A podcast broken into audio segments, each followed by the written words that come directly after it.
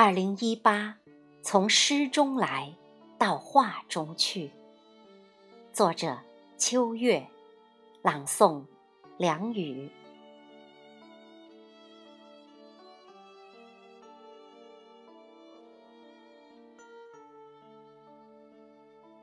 昨年的门已经关上，无论多少欢乐与悲伤，多少收获与失望。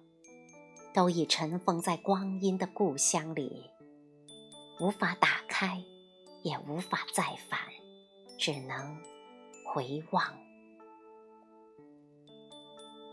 去年的月亮还高挂在山岗上，每一片月光和每一片月光下的银色沙子，都写成了诗句，洒在了二零一七通往二零一八的航程上。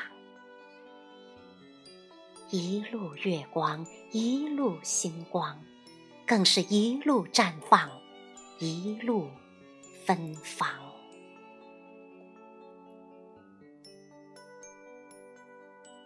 来不及回味，新年的门已悄悄打开。前方会是什么？是大海，还是高山？是草原，还是沙漠？不管是什么，一切都将是新的。必然有一处开满鲜花、洒满阳光的地方，让人激动，让人憧憬。轻推开这扇未来之门，轻轻走入，轻轻游历。想必每往一处，都会是一处风景，美丽一世，都会留一幅。风景，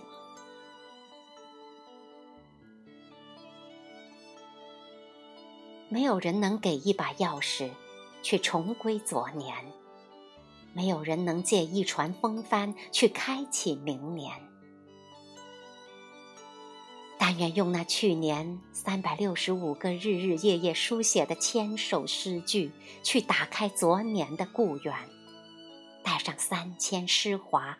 来到今日，走向明天。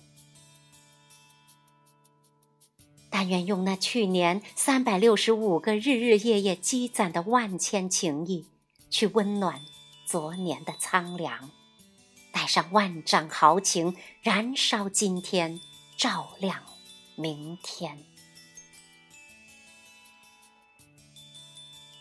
二零一七已经过去，但不会走远。